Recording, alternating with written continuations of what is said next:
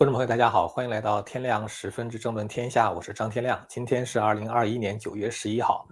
昨天呢，有一个新闻，就是拜登和习近平通话。这个呢，是两个人在二月份通话以后，时隔七个月以后首次的通话。大多数人解读是拜登在服软啊，我的解读会有所不同。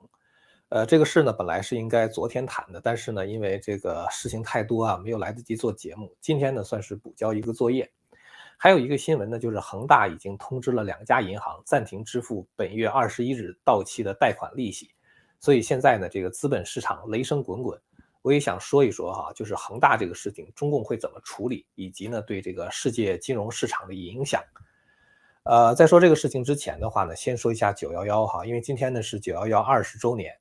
这场二十年以前发生的恐怖袭击啊，深刻的改变了世界的格局。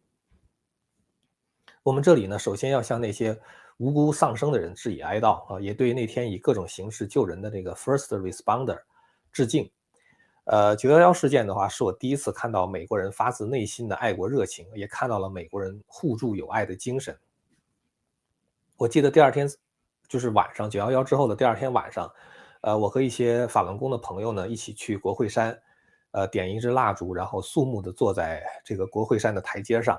我太太呢去了这个 Salvation Army，帮他们运送民众捐助的一些物资。美国社会啊，它的这个自组织能力是特别的强，很多政府不管的事儿呢，各种非政府组织和这个慈善机构运作的有条不紊。我太太讲说，当时救援物资啊，各种各样啊，除了衣服啊，呃，食品呢、药品呢、毛毯呢，甚至还有烤肉的那个烤架和这个狗粮。就是连狗都考考虑到了哈，就是捐助者呢，就是考虑问题可以说是无微不至。呃，当时还有一个非常大的这个就是事件，就是九幺幺这个事情，还有一个非常大的后效应呢，就是它改变了这个中共和国际的关系。因为当天呢，就是江泽民呢就呃给这个小这个布什打电话哈，他就是对这个九幺幺事件呢进行了谴责。他当时这个谴责呀，就是说对恐怖主义谴责。那么在谴责的过程中呢，他本来是他当时准备要就是中共政治局常委的话，当时准备了三套方案。第一套方案的话呢，是说这个想呃对这个恐怖分子进行谴责。那么还有一种方案的话是静观其变啊，还有一种方式是什么？保持沉默还是怎么样？然后后来的话呢，就是他们当时做了一个决定，就是表示谴责。那么这种结果的话呢，带来一个就是后果，就是当时这个小布什还是蛮感动的。所以说最后呢。这个小布什就跟中共达成了一个协议啊，就是把中共作为反恐的盟友。我记得当时九幺幺发生的时候啊，这个我不知道多少朋友还记得哈，就是二十年之前，在九幺幺发生之前，我们是怎么上飞机的？呃，那时候我记得安检是极度的松弛，呃，大家也不用提前两个小时到机场，基本上提前四十分钟到候机大厅啊，然后很快就可以到登机口等待了。九幺幺之后呢，小布什说我们的自由受到了威胁。我当时都没有这种概念哈，后来才知道，就是说自由呢，包括免于恐惧的自由，而对恐怖分子的防范的话呢，就是对免于恐惧的自由的侵蚀。这个中共跟这个美国达成了一种就是所谓在反恐方面的这个战略合作关系以后呢，这个江泽民呢，当时其实在国内镇压法轮功，它是一种赤裸裸的国家恐怖主义，但是呢，这种国家恐怖主义在这个九幺幺之后呢，基本上就是被美国就给忽略了。OK，现在呢，咱们回到这个新闻事件哈。这个路透社呢，在九月十号的时候发了一个报道，说在这个二十国集团领导人峰会这个召开的前夕呢，中美元首再度通话，双方通话时间呢是九十分钟。九十分钟的话，其实不是特别长，它比两个人在二月份通话的时间还要短一点。大概上那一次二月份是通话了大概两个小时的时间。呃，其实你可以想象一下哈，两个人通话就是再加翻译。基本上来说的话，就除以二了，是吧？九十分钟除以二，然后的话呢，两个人等于是各说了大概二十分钟左右，嗯，实在是不长哈。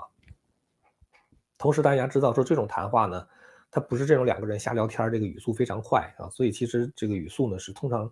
是要字斟句酌的哈。所以说这个二十分钟真的是也没说什么。这个华盛顿这边的话呢是发布了一个新闻稿，中国那边的话呢也发布了一个新闻稿。就是双方领导人哈有一个地方是达成共识，就是避免让世界两个大的经济体之间的竞争演变为冲突。然后的话就是说双方同意继续以多种方式保持经常性的联系啊，将责成双方工作层呢加紧工作啊，广泛的对话。我觉得这次通话的话，可能有一个比较大的这个后效应呢，就是增加了习近平出席 G20 峰会的可能性。呃，这一点的话呢，我觉得我们还可以继续观察。呃，本来习近平呢，就是对跟拜登谈话，包括跟这个就是世界其他别的国家领导人见面的话，是有一种就是不太舒服的心理的。他比较胆小嘛，他怕他们提出这个新疆的问题、香港的问题、新冠病毒溯源的问题。呃，那么这次拜登的话呢，是主动的给习近平打电话啊。习近平等于是按照中共的就是报道来说的话，是等于给了拜登一个面子啊，就跟他通话了。他们对这个通话氛围的形容是坦诚、深入、广泛的战略性沟通和交流。所谓广泛的交流的话，就是泛泛而谈啊。你想，他提到了新冠病毒的问题是吧？提到了台湾问题，这个提到这个贸易的问题。这个就是提到了气候的问题，所以他基本上来说的话，对每一个议题的话，就是浮光掠影的谈了那么两三分钟而已，所以不可能是讨论什么具体的问题的，是吧？那么所谓坦诚的交流，就他们说的这种坦诚的交流，在外交辞令里边的话，就是双方等于是有分歧啊，而且没有解决，这样的话，他们等于是把各自的话说了一遍，这就叫坦诚的交流了。那么。这个双方呢，就是这次通话的结果的话呢，就是美方的话是对通话的结果非常的不满意啊，就是说他们其实对二月份以来中方的这种外交官战狼的表现非常的不满意哈，就是说他们其实并不是在跟你谈话，他们实际上是来演出来了啊，他们就是跟你谈的时候其实是在做表演啊，就是演给那个国内的人看，根本就没有想搞好这个外交关系，所以美方对这个呢是不满意的。而且这次谈话完了之后的话，美方的说对这次会谈的话也是不满意的啊，所以其实等于是没有达成什么协议。那么同时的话呢，既然没有达成协议的话，习近平其实也是啥也没得着。当然，习近平呢，他表了这样一个态度，他说中美关系呢不是一道是否能够搞好的选择题，而是一道如何搞好的必答题。然后的话，接下来就是甩锅了啊，他说最近一段时间中美关系遭遇严重困难啊，这不符合两国人民的利益和世界各国的共同利益。但是显然的话呢，他把这个责任放到了美国的头上。这个通话哈，就是很多人觉得拜登是在服软啊，就是其实我觉得拜登确实没有必要打这个电话。但是拜登打这个电话呢，并不意味着说拜登就会服软。拜登对华的态度哈，基本上停留在二月份的时候，就当时他在上台之初，就是对这个北京的态度，比如说包括新冠溯源的问题啊，包括这个比如说这个贸易战的问题。就基本上来说的话，它延续了这个川普当时的对华政策，一直包括到现在为止，他都没有，就是这个，在这个贸易战的问题上做大的让步。基本上来说的话，是延续了川普当时这个关税的这种，就是加税的这种方法。呃，我为什么说说这个对话对于习近平来说的话呢，不见得是一个好兆头？因为白宫也好，新华社也好，都表达了同样的意思哈，就是这个白宫这边的新闻简报，大概就是说，两个领导人的话呢。这个讨论了这个我们双方国家的这个责任啊，然后的话呢，我们保证就是 ensure competition does not veer into conflict，就是说我们的这种竞争的话呢，不会导致冲突。其实啊，就是说这个正是在这个四月份的时候哈，这个拜登就曾经表示过，他说美国欢迎跟中共的竞争，但是呢不寻求冲突。所以呢，就是这一次会谈的表述跟四月份也没啥区别。我之所以觉得对于习近平来说不是什么好事儿的话，就是拜登的意思，你可以这样解读，就是我马上就要做一些让你很不爽的事儿了，但是呢，请忍一忍。我的目的的话，并不是为了跟你寻求冲突啊，你不要做任何战略的误判，是那样的一种感觉，知道吧？因为习近平其实他跟美国冲突的话，还能冲突到什么程度，对吧？最多就是在南中国海啊，就是这个喊喊话啊，说你过来，这个得跟我打招呼，要不然的话你不许过来。美国的话也根本就不理他，是吧？该怎么做怎么做。其他像英国、法国什么之类的，德国他们、日本也不理他，澳大利亚都不理他。所以呢，其实，在南中国海发生冲突的这个可能性是非常小的。我觉得美国的话呢，反而是这次通话之后，既然已经说好了嘛，说我不是为了跟你寻求冲突，那么下一步可能就会做一些让中共觉得不太爽的事情。那么通话完了之后，第二天的话就出了两件事儿，我觉得习近平可能不会太爽。第一个事情的话呢，就是有媒体报道说，美国和台湾的这个美国跟中华民国吧，国安高官呢，九月十号在马里兰州的首府举行了面对面的会谈。然后的话呢，说拜登政府呢也正在认真的考虑允许台北将其驻美代表处更名为台湾代表处。这是《金融时报》的报道，就是英国的《金融时报》，这是属于大报了。它是援引了解美国政府内部关于此事讨论的这个不具名的消息来源啊，是这样讲。但是这个消息来源的话是不只是一个，呃，中共的话呢，就是非常就是就是不想看到某一个国家和台湾之间的外交在这个层面上这个升这个升级哈，就关系在升级。呃，像前一段时间立陶宛他们就是允许台湾呢，就是就是台就是相当于中华民国政府吧，以台湾的名义在这个立陶宛设立代代表处，呃。我原来在 D.C. 的时候，就是在那个大家知道那个 Connecticut 和 Massachusetts 的那个 Avenue，就这两条街上面有很多使馆嘛。那个使馆上面，那个那个那个地方都是属于外交官比较就是频密的地方哈，就他们那使馆基本上都在那儿，就有点像北京的那个使馆区一样。其中呢，这个中华民国驻台北的这个相当于大使馆哈，它叫做台北经济文化代表处。那么现在的话，就有可能改改名成为台湾代表处。就是经不是经济文化了啊，台湾代表处，这个呢，我觉得就是他在这个美国的这个国务院里边的话，他是有一些支持者的，像美国的这个白宫印太事务协调官坎贝尔啊，他就支持改名。然后呢，这个中共当时立陶宛做了类似的决定的时候，中共就是召回了立陶宛大使啊，然后的话，中共也把立立陶宛驻华大使给赶回去了。那现在美国这边的话呢，还等着。拜登的批准啊，就是拜登以签署行政命令的方式才能够确认这样的更名。所以后来在这个白宫记者会上，就有记者问这个 Sarki 哈，就是这个白宫的新闻发言人，呃，是不是认真在考虑这个问题？Sarki 的答复是说，我必须向我们的团队查证此事，就是说这事儿并不是说没有，但是呢，他得去查证一下哈。那么这个其实也反映出就是中共跟美国交流之间的这种，就是。有点大家互相之间其实真正误判，我觉得就是说，习近平他可能不知道拜登跟他讲话的意思是，我马上就要干一些让你不爽的事儿了，他可能还挺得意的，我觉得是这么回事儿哈。然后习近平的话呢，无意之中泄露了他的困境啊，他对拜登念了一句陆游的诗嘛，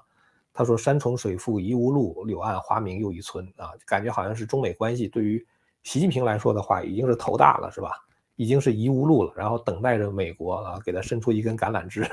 拜登一给习近平打电话，习近平马上觉得柳暗花明了，是吧？就说明习近平之前好像是非常的这个 frustrated 哈，就是就非非常的困困苦啊。除了这个台湾这个事儿之外呢，就是这个美国可能会把台北这个经济文化代表处改成台湾代表处之外呢，这个还有一个消息，这是《华尔街日报》的报道了，说美国现在正在考虑根据贸易法三零一条款对北京广泛的产业补贴启动调查。当时川普在加关税之前做的那个动作就是启动三零一条条款，那么现在的话呢，就等于拜登政府刚和习近平打完电话之后，第二天就开始启动这个，所以呢，这就有可能导致新的关税啊，甚至进一步加剧中美关系。所以我想说什么呢？就是，呃，我我觉得我们对中美关系的误判哈，这个就是我我们我觉得我们对中美关系的这种判断哈，其实就是，呃。我感觉拜登不会轻易的对中共让步的，就是他很多过去对中共那个压力的话，他还要保持。呃，所以呢，就是即使是拜登跟习近平通话，我也不认为说这个趋势会有所改变啊。这个就是我对他们两个通话的这种解读了。呃，还有一个事情呢，就是这个呃，关于这个恒大这个事情啊，现在呢，国际评级机构穆迪呢，在九月七号的时候再次下调了中国恒大和其子公司的评级。这已经是穆迪六月份以来第三次下调。基本来说的话，就是每个月把恒大的这个这个评级的话就下调一下。然后路透社七九月七号的消息就是说说这个呃对这个恒大的这个债券的评级的话呢，就是以就是就是这是刚才说的这是路透社的报道，就是穆迪把恒大的这个债券的话呢已经下滑至 CA 了，就基本来说就是垃圾了啊。那么这种情况下呢，就是说这个恒大。未来的话，它的前景就充满了不确定性。香港的《信报》九月八号消息说，有四名知情人士，这个就是报告说，说恒大呢已经通知两家银行将暂停支付本月二十一号到期的贷款利息。那么恒大呢现在还在要求其中的一家银行，就是给这个就是恒大呢就是这种贷款还款给提供一个延期的方案。呃，恒大现在还没有给这个所有的银行发出这个暂停支付利息的通知哈，但是自本月初以来呢，恒大已经推迟了对这个中信信托、光大兴隆信托和杭州一家信托公司等多家公司的信托款的支付。因为市场呢担心恒大资金链有断裂的风险，然后再加上大陆最大的信用评级机构中诚信国际啊，这是大陆的一个评级机构哈，九月二号的话也把恒大的这个信用评级从 AAA 调降至 AA 啊，就是这个这个其实就是它的一种很客气的做法了。呃，你不调不行，但调的话调太大了又怕影响这个市场的信心。那么现在呢，恒大的这个债券已经暴跌到面值的两成了啊，比如说恒大借了一个亿。但是呢，这个一个亿的债券说到期归还，现在你只要花两千万就可以把这个债券买到，所以就是说，实际上市场对恒大还债已经没有什么信心了。恒大的暴雷呢，可能会影响几千亿的资金啊，包括一百五十家银行。中共到底会不会救恒大啊？这个我觉得很多人都在讨论。呃，前段时间我们做节目的时候也曾经援引过专家的意见哈，说中共有可能是希望恒大就死了算了啊，就是说。通过这种方式杀一儆百啊，就是说告诉其他别的房地产公司，你们别指望共就是这个共产党政府会救你们，啊，你们就是想办法好自为之啊，想办法自己能够生存下去啊，不要就是说这个无原则的借钱啊，以后的话再也不能这么激进了等等。呃，有一些消息的话呢是这样分析，但是我感觉哈，这个我也不能是说我一一定会这样发生，但是我感觉的话呢，中共还是会救。因为什么呢？因为如果恒大暴雷的话，对中共的这个面子伤害实在是太大了。而习近平的话是非常顾及自己的面子的，所以呢，就是说中共只要还没死啊，就只要他还有一点点钱腾挪，他可能就会去救恒大。当然，救恒大的方法可能是这个拆分恒大，然后呢再把其中一部分这个他的他的这个子公司呢给国有化。我觉得有可能是这样的一种形式。呃，那么。中共如果没钱的话呢？如果没钱救恒大怎么办呢？我觉得他就会印钞票啊，就是以通胀的方式，也要把恒大的这个几千亿的坏账给它冲掉。呃，因为我觉得中共呢非常害怕雷曼时刻的到来啊，因为我们知道2008年当时香港的这个不是香港，美国的这个金融危机就是由雷曼兄弟这个这个倒闭引起的。当时雷曼一一倒闭，大家知道这个资本市场哈，它其实特别复杂。就是你不要以为说说这个这个公司不行了，这公司倒了完之后就这一个公司倒了，不是的，他们那个公司互相之间，你持有我的股份，他持有他的股份的，互相之间是交叉的，就是完全都是牵连在一起的。前一段时间我曾经看过一个，就是关于金融方面的一件事儿哈，就是呃某一个人他当时赌这个就是几只股票啊，每只股票的话下跌不会超过百分之二十，他当时就赌了一下。然后呢，跟一些这个投资公司合作啊，那投资公司的话，等于是给他加杠杆，加五倍的杠杆，然后他能多赚钱嘛？结果有一家公司一下子就是跌了百分之二十，就是超过了他当时设的那个底线。那等于是他当时因为加杠杆加加了五倍嘛，所以说他当亏百分之二十的时候，他这钱就全没了。他这钱全没了之后呢，那其他他其他别的股票的话也就受到牵连。就比如说他买了 A 股 A 的股票股份，B 的股份，C 的股份。当 A 不行的时候，B 跟 C 的话都出问题。而当时那种就是说资本市场那种操作的话，是把 A、B、C 这几个公司绑在一起的。所以呢，就是明明是 A 股票出了问题，但是那些投资公司的话，不得不大量的同时抛 B 跟 C 公司的股票。他当时好像一共是五家公司。这个详细情况的话，我我不给大家这这边解释，比较烧脑哈，可能花的时间比较长。但是我想说的就是，它不是说一个公司倒了之后的话，它只影响这一个公司。就是它由于互相之间的投资关联和投资投资公司本身自己，它可能同时投几只股票。那么当某一只不行的时候的话，它可能其他别的股票它都得抛。比如说增加这个就是这个抵押款啊，或者是这个为了防为了止损啊什么之类的话，它都会往外抛。所以就是你明明看起来这两家公司是两家，但是呢一个倒了之后的话，好像另外一个也要倒，就是等于是被拉倒了嘛，是吧？所以呢，我觉得中共他其实非常害怕这样的雷曼时刻啊，就是说，如果中共要是救的话呢，对这个资本市场的影响呢，就是对国际这个资本市场的影响呢就不会很大。那么如果中共不救的话呢，其实反而是说明中共要死了啊。这就是我对这个目前局势的一个判断吧。呃，对与不对的话呢，我觉得时间会给我们答案的。好了，今天的话呢，就是大周末了哈，咱们就不多聊了。非常感谢大家周末的时候过来观看我们的节目。如果你要是对我们谈的内容感兴趣的话呢，欢迎您订阅和传播这个频道。我们下次节目再见。